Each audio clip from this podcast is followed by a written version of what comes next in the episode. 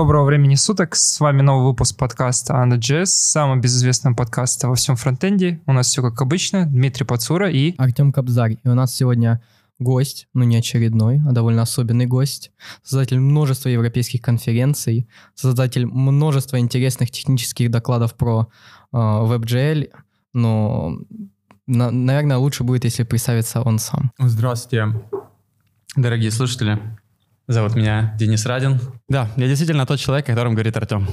А, доклады читал, конференции организовывал, много. А, open source проекты выкатывал, pull реквесты делал. Да, и Слушай, давай начнем сначала чуть-чуть такой слайтовой темы по поводу конференций. Расскажи, пожалуйста, как, по последних своих конференциях, э, какие у тебя вообще впечатления были от этих конференций, э, и опиши их немножко. Um, имеешь в виду о выступлениях, либо о ивентах, а, которые я организовал? Об организации. Об организации. Uh, последний ивент, который мы проводили, это был Лондон. В Лондоне Лондон вообще другой, другой, другой мир. Это совершенно... Мы, мы до этого проводили в Берлине, в Амстердаме. Лондон э, стал немного особенным и по веню. Там была веню разделена на две части. Такая площадь. С одной стороны здание, с другой стороны здание. Это все бывшая пивная фабрика, насколько я понимаю. Вот еще она работает по ночам как ночной клуб. Одно из помещений. И там была довольно сложная логистика Э, это то, чем мне запомнилось. Нам пришлось много усилий приложить для того, чтобы э, люди понимали, как ходить, рисовали карты и так далее, и так далее. Но э, в целом э, каких-то особенностей с точки зрения контента э, в этой конференции не было, потому что она была достаточно маленькая. То есть это самая маленькая конференция, которую мы в текущий момент организовываем. 500 человек. В следующем году она, вероятно, вырастет, но челленджи с контентом намного сильнее на конференциях вроде GS Nation, либо э, React Amsterdam, который в этом году переименовали в React Summit мы.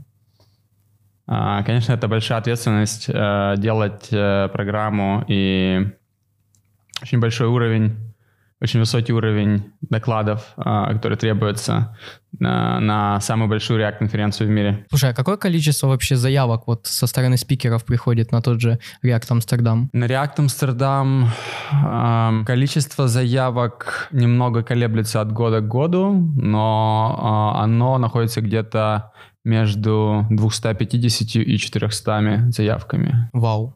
И всего сколько докладов? На 30 мест, на 30 слотов. Вау.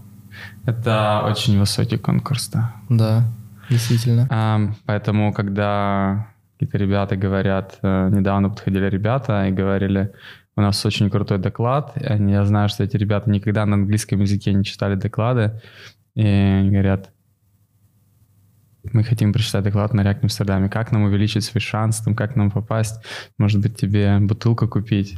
Я говорю, конечно, покупайте, я вас сейчас выпущу на сцену, вы же на английском никогда не читали. И на самом деле самый простой совет, как попасть на такую конференцию, а, который можно дать людям, это для начала выступить хотя бы на англоязычном метапе или написать англоязычную статью, потому что когда люди рассчитывают попасть на большую конференцию без опыта, англоязычную, без опыта выступления на английском языке, но организатор, как правило, просто не сможет этого сделать из-за того, что уровень ответственности высокий. Выпускать кого-то, кто на сцене стрессанет и э, просто не сможет качественно прочитать доклад, а, там. Слушай, ну я так понимаю, тут, ну, наверное, не только кейс в том, чтобы выступить на английском, но и выступить перед англоязычной аудиторией, потому что э, аудитории немножко разные. Аудитория другая.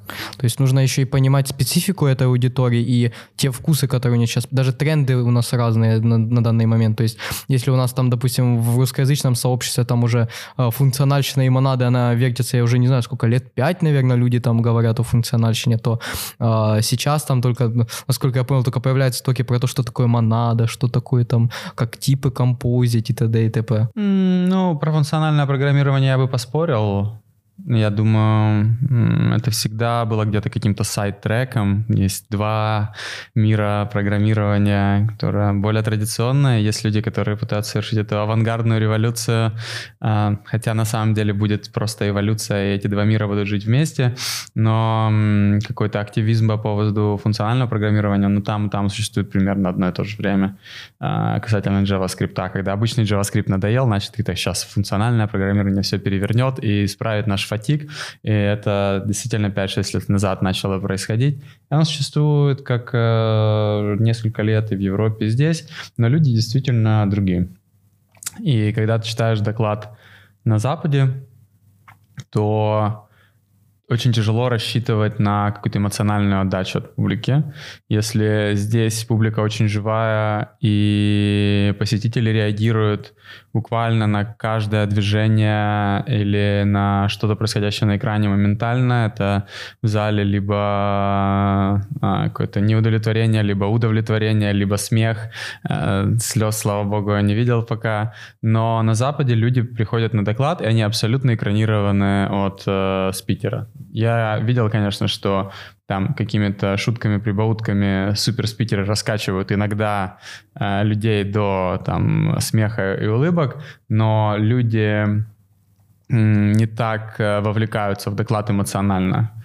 И в целом это эм, объяснено научно. Есть э, различия между нациями и Западная Европа, э, северо-западная Европа, да, так скажем, она по шкале эмоциональности она находится на противоположном конце от э, России, Украины, от СНГ. Да, в общем-то, не секрет, и люди, которые занимаются переговорами там в бизнесе, ведут международные переговоры, они это знают и учитывают это. Поэтому, да, отличия есть. Разные люди, разные страны. С таким конкурсом как вы оцениваете доклады? Потому что когда у вас больше 400 докладов, это как бы нужно неплохую такую шкалу, чтобы реально оценивать доклады. Как это происходит? Сколько у вас человек в программном комитете? Потому что, допустим, если я подам заявку, я когда-то говорил на англоязычном, к примеру, если меня один человек сразу зарejected, угу. а смогу ли я дальше пройти по программному комитету или на этом кончается? Тут э, отбор докладов происходит следующим образом. Есть программный комитет, который составляет шорт-лист сообща. Шорт-лист составляется исходя из многих параметров, в основном это тема толка.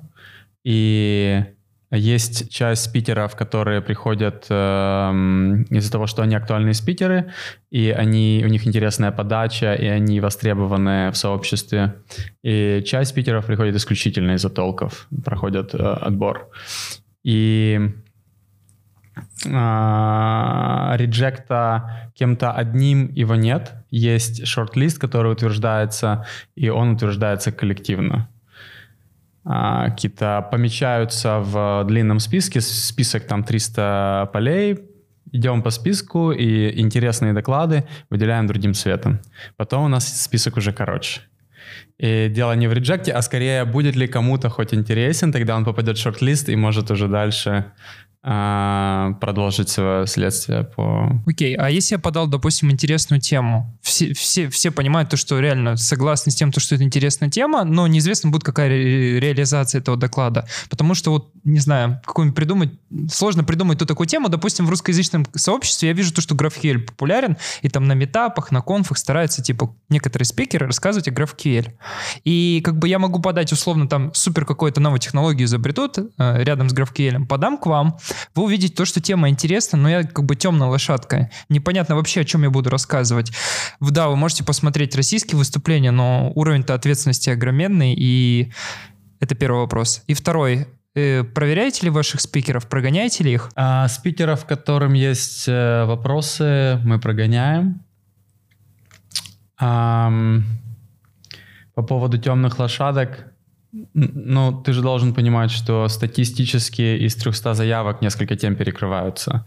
Естественно, что если GraphQL нужен, то будет выбрана тема по GraphQL от самого релевантного кандидата, который а, имеет опыт выступлений, который работает на GraphQL, скорее всего, он автор либо контрибьютор в какой-то а, GraphQL проект, и неважно, он из России либо откуда, здесь есть какие-то а, личные достижения, которые говорят о том, что с большой вероятностью этот спикер справится с задачей, и а, его опыт будет интересен аудитории. Окей. Переходя к темам от конференции к выступлениям. Ты очень много выступал на темы, связанные с WebGL. А, это твое хобби, работа, сайт-проекты. Что это? для тебя? С WebGL я работал довольно давно. Для меня это и хобби, и работа, и какие-то сайт-проекты я делаю с э, графикой. А, это очень давно все началось. Еще на ZX Spectrum я делал какие-то простенькие графические программки и э, делал игры. А, это что-то, что а, я пытался, помню, увлечение было, там было когда 6-8 лет, я смотрел какой-то фильм фантастический, видел там какой-то интерфейс, sci-fi интерфейс такой, э, там, в космических кораблях или в каких-то телепортах, и пытался сделать этот интерфейс э, с помощью а, графического языка а, на, в Basic, на ZX Spectrum. И вот любовь к графике, а, какие-то челленджи графические, они с тех пор идут. Ну и кроме того,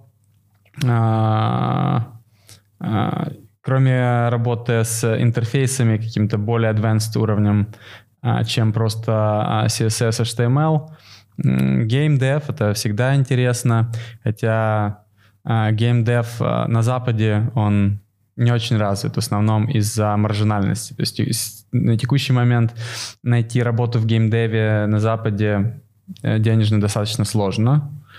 А, потому что работы в больших студиях мало, а казуальные игры разрабатывают там, где стоимость жизни все-таки чуть меньше. То есть произошла такая а, натуральная оптимизация, и если в а, России казуальными играми занимаются огромное количество компаний, то в Амстердаме ну, практически никто, потому что просто не вытягивает маржинальность, и люди бросают это дело? А, слушай, это очень обширный вопрос. А, я уже коснулся геймдева, уже коснулся э, своих э, детских лет и вообще откуда все это пошло, сорцов. Но эм, кроме всего этого, а, в какой-то момент я очень сильно вдохновился интерактивными проекциями. Я занимался интерактивными проекциями много и даже участвовал в каких-то фестивалях а, искусств а, в Голландии. И а, Естественно, что это невозможно без навыков а, работы с компьютерной графикой. То есть меня вдохновляло огромное количество вещей, они собрались э, воедино, и а, на этой на этом поприще удалось и поработать профессионально. То есть я работал несколько лет, мы разрабатывали WebGL интерфейсы для сет-топ-боксов, а, несколько лет я работал на WebGL играх, а, и все это всегда была связка React и а, WebGL. Какое-то время там давно-давно я работал на социальных играх, на флеше. Это в лет 10 назад было. А, на самом деле довольно интересный тоже опыт. И э, еще раньше работал на DirectX, э, DirectDraw проектами, э, делал какие-то игрушки на Delphi. Тебя есть очень интересный проект э, на GitHub, который называется HTML.gl. Расскажи, для чего его использовал и к чему ушел. Uh, HTML.gl uh, изначально был разработан для Liberty Global, это вот uh, проект с WebGL интерфейсами, и э, задача стояла делать интерфейсы на WebGL, но также просто, как на э, HTML и CSS. Потому что найти разработчика WebGL очень сложно. Есть две проблемы э, в WebGL. Это одна найти разработчиков под WebGL, а другая проблема — это разработчику найти проект, потому что мало и того и другого. Это довольно специфическая э, область, и э, навыки, с одной стороны, экспертные, они ценятся, с другой стороны, найти проект не так и просто. Задача стояла, а давайте попробуем дать такой интерфейс, который позволит э, веб-разработчику обычному разрабатывать интерфейсы на WebGL. И вот этот проект появился как такой простой враппер, ты враппаешь HTML, CSS WebGL, и а, он работает. А в каком плане врапаешь? То есть у тебя там какой-то специальный рендерер стоит, который а, HTML в GLSL преобразовывает или как? Он а, а растеризирует а, HTML, CSS, и ты можешь либо руками апдейт вызвать, повторную растеризацию, либо он слушает э, mutation обсерверы и, соответственно, реагирует, заново растеризует. Там есть определенные дырки, которые нужно вот закрывать. То есть Mutation Observer, он не все ловит. Если вы работали с Mutation Observer, то он э, ловит буквально изменения атрибутов и структуры. Если изменится стиль, например, hover, он, он, он не поймает. То есть э, это нужно делать руками. Поэтому там достаточно много ограничений. Это все не работает прям так автоматически из коробки. И конкретно на этом проекте, для которого он делался, идея не взлетела, потому что проект был очень большой, и вот эти вот все особенности описывать в результате получилось бы так, что все равно нужны специальные навыки, но они еще не, не стандартизированы. Да, а, то есть тот проект пошел в сторону написания более классических э, React-компонент, э, таких полуимперативных на э, WebGL. И если говорить об его итоге в целом, то WebGL дал существенную прибавку к перформансу, потому что мы 4 года занимались не только WebGL, там мы э, оптимизировали быстродействие, WebGL был как одним из вариантов, и он отлично сработал в общем-то, в итоге проект был заделиверен в, в WebGL версии. А вот это э, использование React в WebGL, это, собственно, оно по тому же принципу строится, или там специальный рендерер React DOM, который это все GLSL преобразовывает? А, с React э, с WebGL ну, React вообще классная штука, потому что на нее можно писать свои кастомные рендеры. Поэтому ее многие полюбили. Есть много кастомных рендеров, но также React хорош, потому что он просто хорошо описывает лайфсайкл абстрактного компонента. И можно делать компоненты, которые вообще ничего не создают, а просто выполняют какую-то логику на, а, на маунте. И вот эти вот две возможности, они открывают какое-то поле для, для экспериментов. Кроме того, что React — это просто большая, огромная экосистема, а, в которой есть куча других компонент, есть вот эта вот возможность по кастомизации рендера в WebGL. И обычно это происходит так. У нас есть проект э, на React, вот нам нужно здесь добавить 3D или нам нужно э, здесь э, перформанс оптимизировать. И начинаются попытки загнать WebGL туда. Делается это разными способами. Есть э, императивные варианты, они попроще и понадежней. Есть экспериментальные подходы с кастомными рендерами. И э, если говорить о том, что я видел в своем опыте, то, как правило, императивный подход побеждает на больших проектах. Когда риски высокие, когда компания вкладывает миллионы, миллиарды, тогда э, возникает вопрос, а если мы сейчас, потому что мы все знаем, что апдейт дерева, он э, может создать проблемы, но в UI это решается достаточно просто, потому что никто не ожидает UI а, обновление UI там 60 кадров в секунду. UI это даже близко не настолько динамично, как э, э, среднестатистическая игра или э, какое-то графическое приложение. Поэтому э, если идти в декларативный React и с WebGL, там всегда возникают риски, и эти риски пытаются убрать используя, используя э, подходы какие-то смежные, когда есть э, жизненный цикл компонента, но рендер, по сути, ничего не обновляет, а только первый раз выполняется, создается там трехмерный объект, и затем при изменении параметров пропертей его, э, там запускаются какие-то анимации, но они запускаются императивно из э, соответствующего lifecycle метода. Я еще, насколько знаю, есть а, обвязки вокруг фреймворка, а, точнее, вокруг Pixie.js каких-то фреймворков. Вот у React вроде какая-то обвязка была вокруг Pixie. Вокруг всех популярных графических библиотек есть обвязочки э, на React и на Svelte. Э, вот мне вчера ребята рекламировали, говорят, ты должен обязательно переписать свое молитвенное колесо на Svelte с э, Svelte.gl. И это происходит с завидной регулярностью. Буквально все фреймворки, все графические движки получают в свое время какую-то обвязку. А, как правило, встает вопрос о том, насколько хорошо эта обвязка поддерживается. Потому что взваливать, а, опять же, базировать проект стоимостью несколько миллионов, э, десятков миллионов долларов на какой-то обвязке, с, э, которая обновлялась два года назад или год назад, и в которую никто не вкладывает, но оунер прежнему другой. Можно, конечно, форкнуть, но все равно становит, э, встает огромное количество вопросов. И вот, э, опять же, обвязки, как правило, они декларативные, то есть там двойные риски. Там технологически получаются риски и риски с точки зрения владения кодом. Даже не лицензионные, а просто, ну, вот если это обвязка, в каком направлении она начнет развиваться? Сможет ли наша компания вытянуть вот эту обвязку? То есть это дополнительный код, который нужно поддерживать и развивать.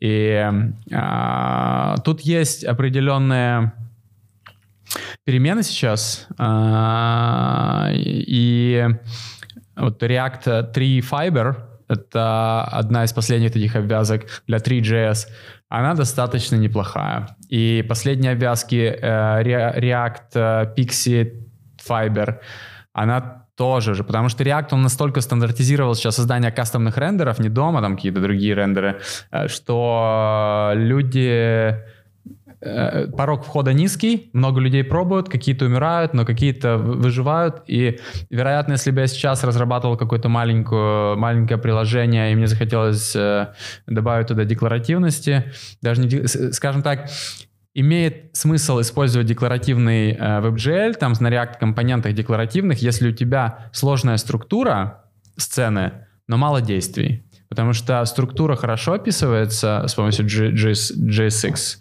а, какие-то древовидные структуры. А, а действия там начинаются проблемы. Кастомные рендеры, то есть реконсилеры внутри React неплохо так развились благодаря React Native, потому что там тоже свой кастомный реконсилер.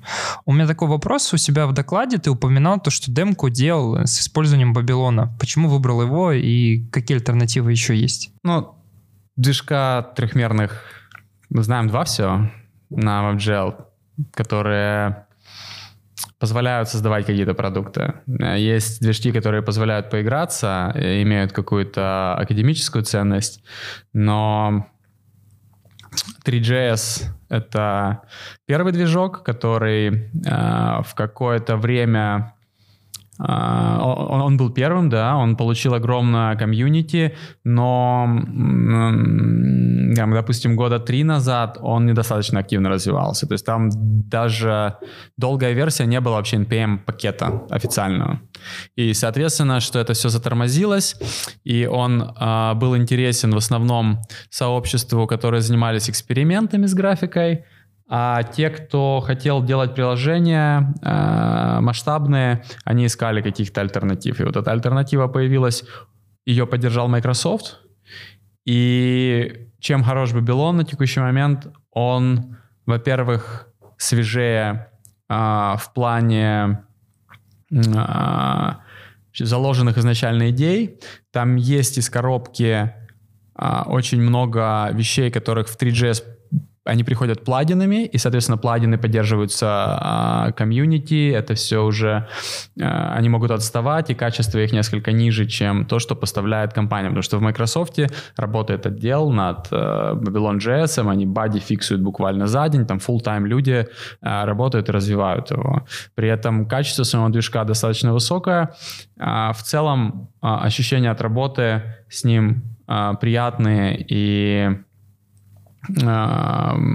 скажем так, большой проект на текущий момент лучше собирать на Бабилоне. Проект, использующий physical-based rendering с какими-то а, сложными материалами, лучше собирать на Бабилоне. Если вы делаете какой-то эксперимент а, там творчестве с какими-то частицами, скорее всего, у вас будет больше примеров на 3GS, но А, как видим, если речь идет о бизнесе, то Babylon а, достаточно неплохой вариант с хорошей поддержкой, с хорошим рендерингом и ну да, Microsoft за ним стоит. Такой вопрос абстрактный. Смотри, ты уже давно занимаешься WebGL. Я вот, к примеру, увидел первый WebGL демки порядка там четырех лет назад от Google Chrome Experiments.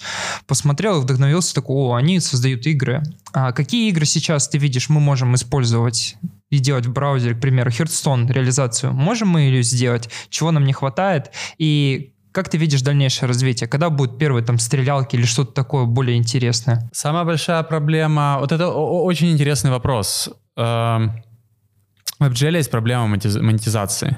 Технически нет а, никаких преград для того, чтобы сделать в браузере не знаю, там Call of Duty, uh, whatever. Но как эти игры монетизировать. Их, их очень сложно распространять, потому что в браузере тебе нужно открыть, а, прогрузить там 30 гигабайт э, э, веб-страницы. Для этого просто нет э, экосистемы.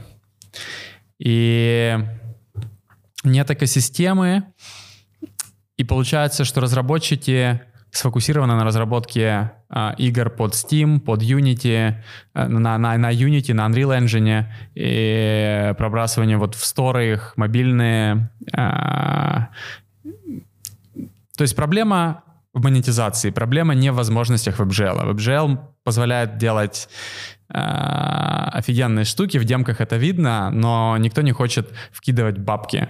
И это именно та причина, по которой я несколько лет назад ввязался в гэмблинг, потому что гэмблинг хочет работать с WebGL. И потому что в сторы не пускают, а, ну, скоро, кстати, начнут пускать. Вот. И гэмблинг вкладывал в WebGL большие деньги. Это была реальная возможность работать над большими многомиллионными проектами с э, высокими требованиями и большими инвестициями, и большой командой, которые позволяли вырабатывать уникальные подходы и уникальные продукты. То есть, по сути, э, те проекты, на которых э, довелось поработать, это там были самые, наверное, самые дорогие в мире WebGL приложения. К сожалению, это вот были гэмблинг игры. Но надеюсь, что будет больше. Научный, интерес научного сообщества к WebGL довольно высокий, потому что можно делать визуализации интересные. Вероятно, рынок э, недвижимости — это тоже область интереса.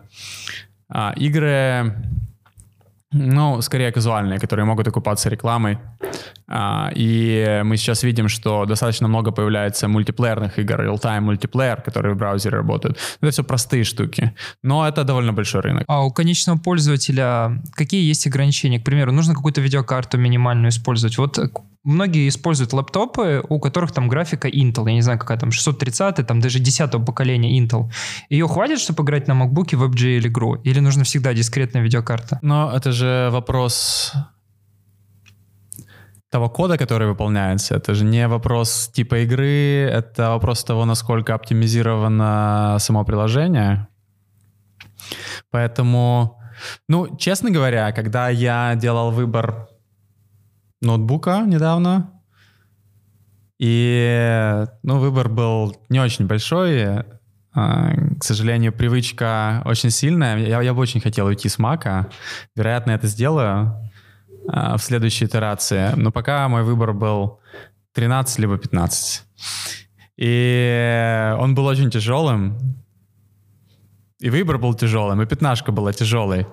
И я а, в результате пришел к выводу, что лучше взять 13, просто потому что ее легче носить, но при этом по характеристикам она примерно схожая. Это видеокарта дискретная, она, конечно, там несколько раз мощнее. Но мощность Intel карточки, а, она достаточная для вполне серьезных приложений. То есть пока ты не начинаешь работать с э, графикой уровня э, AAA для шутеров э, Electronic Arts, то тебе хватит.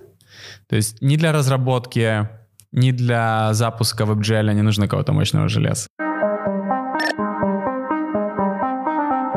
Слушай, а что вообще вот за последний, вот, наверное, год поменялось в WebGL? То есть, потому что когда у нас там что-то меняется в э, технол... во фреймворках, то прям это изо всех дыр, там вышел новый рендер для Angular, просто миллионы токов про Ivy.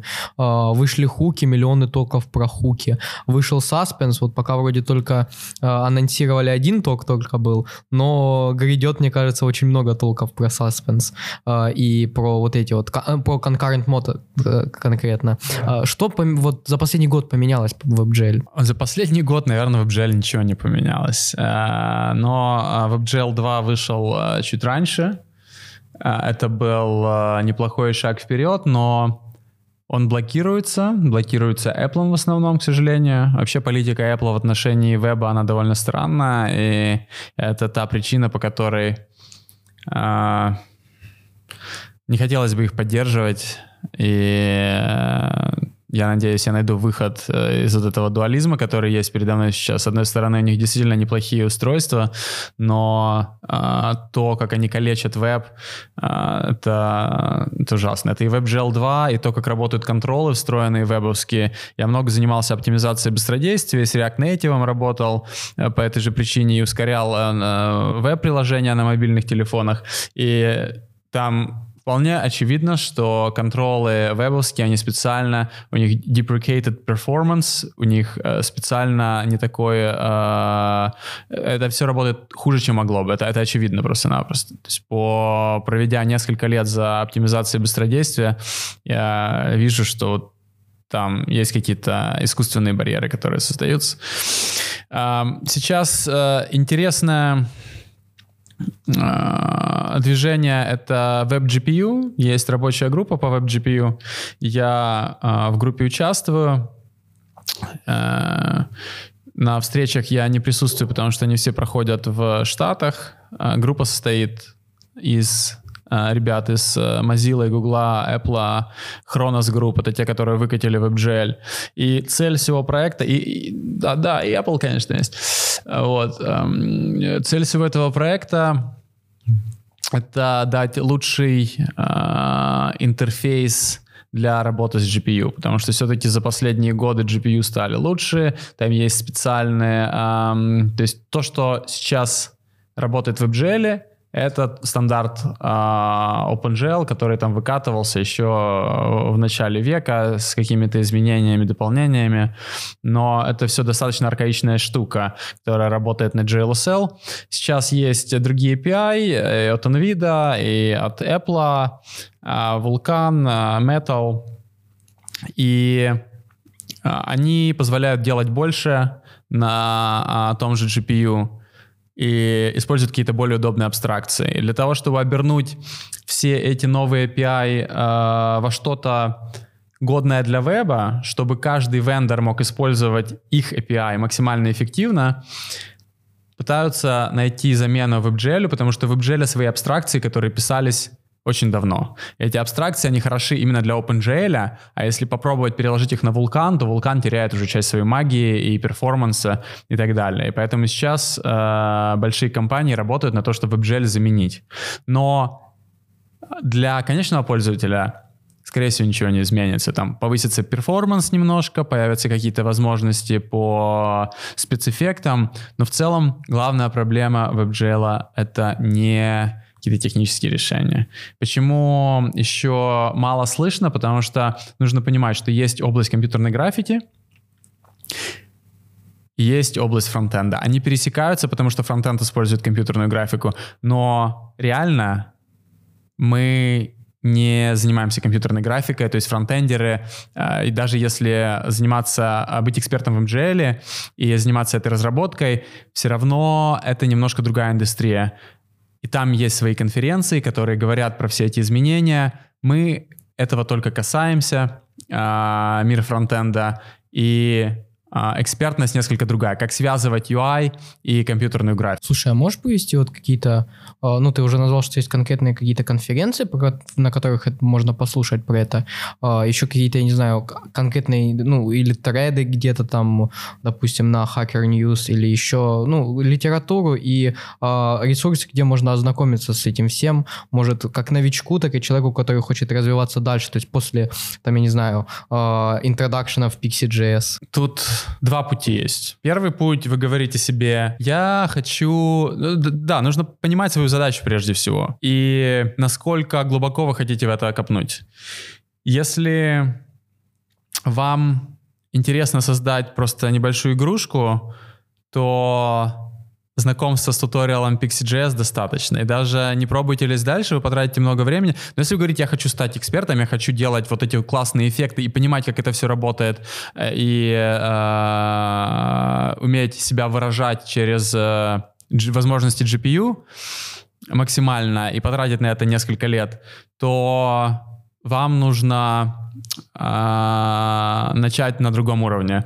Это разница примерно такая, как уметь писать HTML, CSS и знать, как работает э, рендер браузера. То есть в этом случае нужно идти на уровень ниже и знать, как работает пайплайн GPU, знать, как пишутся шейдеры, как шейдеры отрабатывают, и начинать оттуда. Когда э, вы поймете, как работают шейдеры, вы сможете понять, как работает, в принципе, трехмерный движок. Тогда вы сможете писать свои плагины, свои эффекты, и это уже другой уровень экспертности, когда вас могут, может привлечь какая-то компания к разработке функционала, которого в движке, например, нет. Писать свой движок с нуля на текущий момент — это примерно как писать свой браузер с нуля.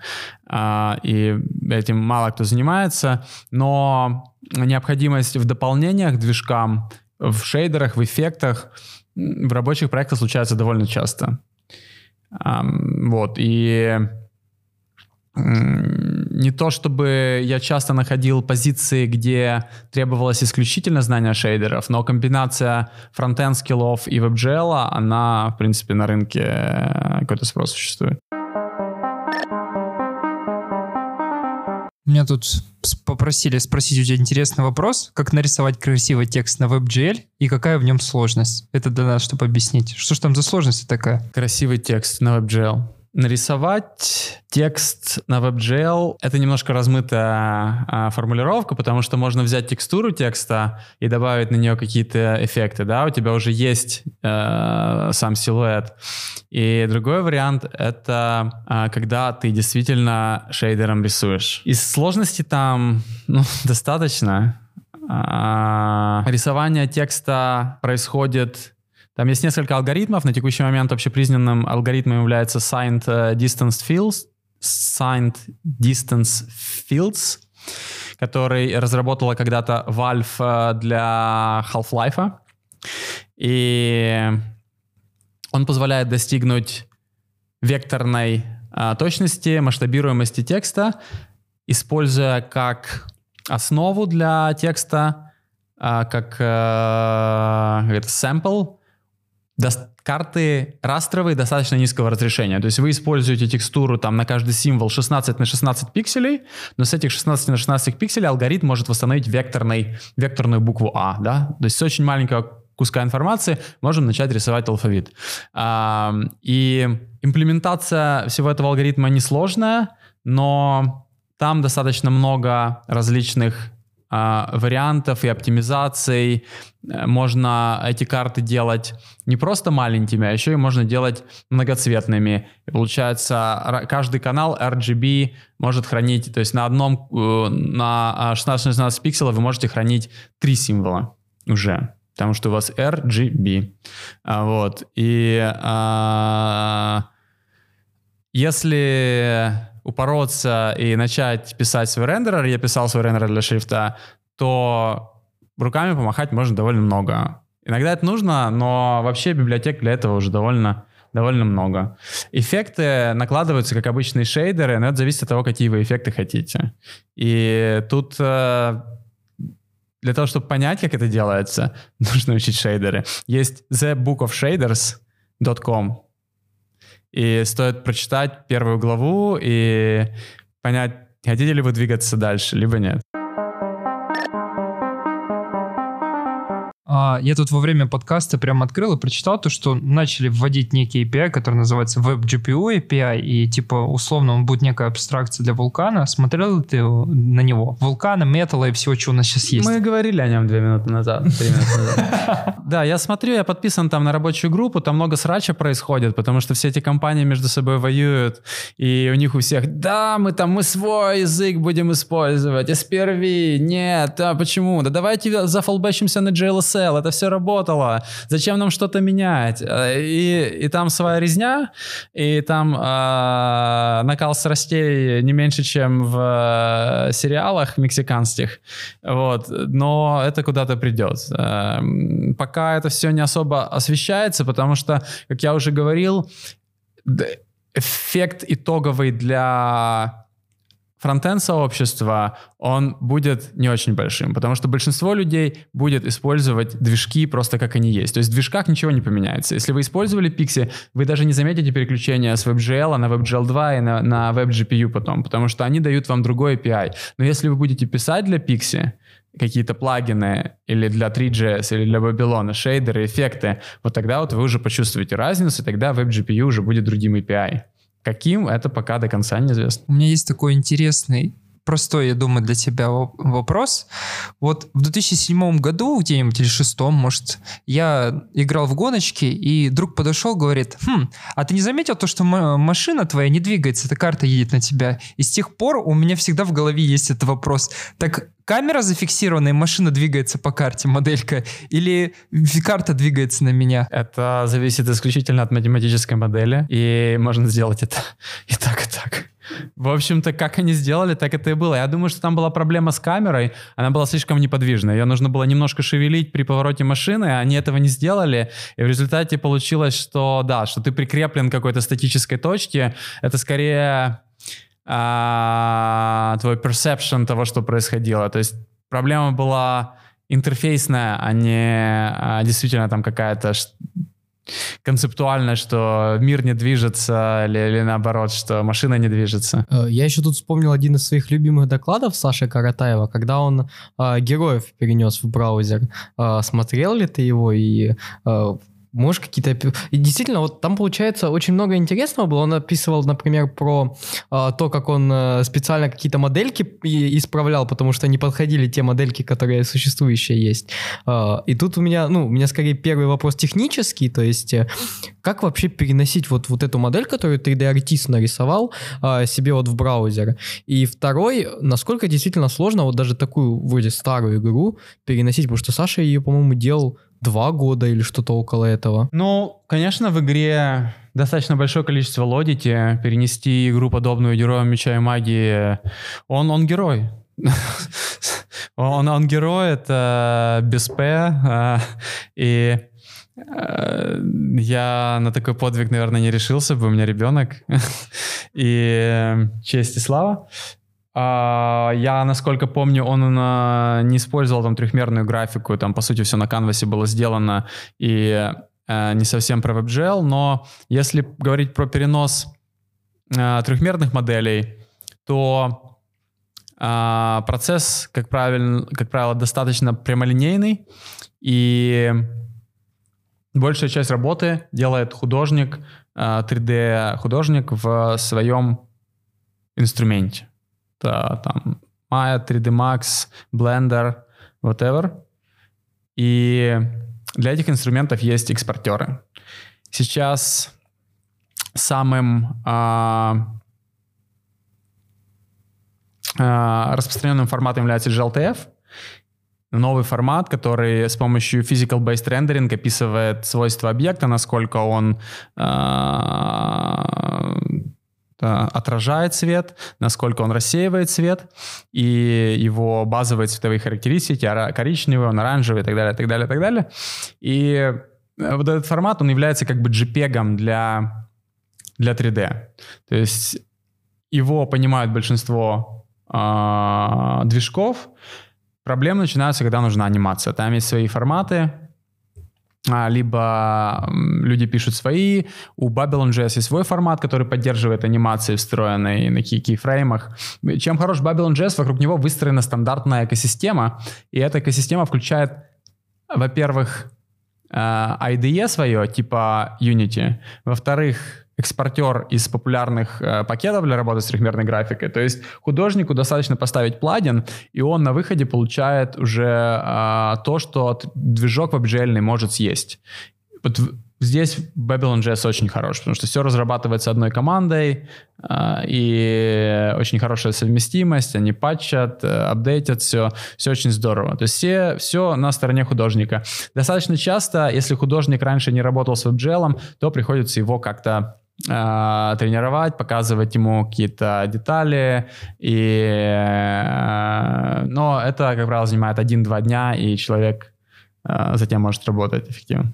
А что за детали? У меня тут немножко срезонировало, что действительно, когда вот, допустим, сейчас дизайнеры переходят на фигму, им объясняют там концепцию компонента, что нам не нужно там просто везде копировать кнопку, просто описал ее раз и везде используешь. А какие вот практики нужны 3D-артисту, чтобы работать э, с человеком, который работает с WebGL? Знаешь, я не помню, какие сложности возникали, они были такие попроектные, и последний раз я вовлекал артиста полгода назад, это вот э, при разработке э, барабана не каждый день э, новые 3D-артисты приходят. Конкретные детали я не помню. Я помню, что параметры материалов артисту нужно немножко э, поработать с ним, показать ему, как тестировать эти материалы э, в инспекторе объектов. Там есть отдельное приложение в Белоне инспектор объектов. И немножко с ним посидеть. Там, какие параметры это были, я не помню. У меня такой интересный вопрос. Вот у меня дома стоит компьютер, в нем не, не помню какой-нибудь AMD RX 480, там уже 8 гигабайт э, видео памяти. Отсюда такой вопрос. Это настолько большие текстуры в играх вшиты, или они их интерполируют, то есть увеличивают под 4К монитор, чтобы добавить какие-то эффекты, или какая магия происходит? Зачем конечному пользователю там 12 гигов видеопамяти. Какую задачу это решает? Там огромное количество текстур. Более того, какие-то текстуры генерируются на лету, а какие-то текстуры сохраняются в нескольких разрешениях. Ваш там мип-мэппинг есть. И может получиться так, что одна текстура, которую ты там грузишь, там большая текстура воды, которая разворачивается в памяти еще там на 10 вариаций этой текстуры, плюс потом начинаются какие-то спецэффекты, видеотекстуры, создаются спрайт-листы. А, ну, нагрузить э, видеопамять э, можно достаточно легко, если у тебя большой проект. У меня такой вопрос. А, я когда-то играл в Майнкрафт и помню то, что я скачал шейдер, который из воды, который разворачивался из, просто из текстуры, знаешь, таким синим цветом, сделал прозрачную воду. Вот как человеку далекому от 3D-графики, ты можешь объяснить? Я понимаю, то, что шейдер — это субпрограмма, написана на каком-то условном языке DSL, которая там скомпилировалась, исполняется синхронно на видеокарте, но что за магия произошла? Почему текстура исчезла и вода стала прозрачной? Она стала, то есть ее вообще не стало видно, или ты вставил шейдер, и она стала выглядеть классно, как вода? То есть классно, как вода и полупрозрачно. То есть вот это... Полупрозрачный, там еще такие отражения, наверное, да. были какие-то. Как это работает, да? Ну, самое простое объяснение было бы волна. Ты, если ты вспомнишь синусоиду, то синусоида — это волна, по сути. Такая простая, она там не описывает физических законов, но это волна. И если ты будешь брать синусоиду от времени, например, то у тебя твоя волна будет постоянно двигаться. И а, самый простой шейдер воды был бы, если ты говоришь, а, вот в этой координате а, вот этот пиксель будет, цвет его будет равен синусоиде от времени, там от нуля до единицы, да, где один это белый, а 0 это прозрачный, потому что там есть альфа-канал. В результате шейдер пиксельный, пиксель, пиксельный шейдер возвращает цвет каждого пикселя его прозрачность. Это программа, которая выполняется для каждого пикселя. И вот мы говорим, вот этот пиксель сейчас находится в фазе синуса, которая, а, у которой величина 0, тогда он прозрачный. Теперь другой вопрос. Шейдер, э, добавил другой шейдер, и начала трава двигаться. Я так просто понимаю, это просто текстура движется потихонечку также от времени, там, по, по пиксельно, там, вправо, потом влево, или... Тут с движением травы, я думаю, там примерно то же самое. Там все очень много завязано на тригонометрические функции. Причем эти тригонометрические функции, и не только тригонометрические, это все, что если вы вспомните школу, много разных графиков. Там э, x в квадрате, у него там свой график а, э, и, и, и так далее, так далее, так далее. И с помощью а, графиков, с помощью математики можно описывать какие-то явления. И движение травы — это наложение математики, скорее всего, опять же, той же синусоиды, на а, координаты вершин а, небольших таких прямоугольничков, скорее всего. И, э, вероятно, это делается в вершинном шейдере. То есть у вас есть четырехугольник, и вот две, два верхние угла вы двигаете, опять же, по синусоиде. Влево-вправо, да, если синусоида, она а, изменяется, а, от, от времени берется, и таким образом изменяет координаты. Ш, шейдеров бывает два вида а, в WebGL. А это вершинный шейдер и пиксельный шейдер. Вот вода сделана, скорее всего, в пиксельном шейдере, то, что она блестит. А вот если бы тебе нужно было волны, да, такие, это был бы уже вершинный шейдер, который изменяет геометрию. И вот сначала выполняется вершинный шейдер, когда ты можешь изменить свою геометрию и сказать, что у меня там каждую секунду вот плавно меняется а, геометрия травы там. Я верхние две, чем выше моя вершина, тем больше я ее смещаю на а, результат выполнения функции синуса от времени. Это все математика. Шейдеры — это прям... А, если вам интересно, зайдите на shadertoy.com и посмотрите, что там люди делают. Люди делают просто с помощью математики, у них такие фун математические, которые они э, э, композят в какие-то сумасшедшие э, картины, фотореалистичные, какие-то демки, которые весят 70 килобайт, и выглядят как космические звездные войны, когда там космический корабль летит, стреляет, взрывается, и это все описано математикой. Ну, это такие люди, которым тоже памятник можно поставить. Это не имеет никакого практического интереса. Ну, конечно, набить руку так можно очень круто, хотя даже не знаю, где-то можно использовать, но возможности э, шейдеров по конвертации математики в графику, они очень большие. Но этим стоит позаниматься, чтобы понять, насколько там все глубоко. Так, тогда будем завершать, пока Дима не узнал, как весь Майнкрафт построить. Вот, спасибо тебе большое, что пришел к нам. Действительно было очень интересно. Э, с вами был а, Дмитрий Подсура, Артем Кобзарь и дорогой гость Денис Радин. Так что пока-пока. Спасибо, пока. Пока-пока.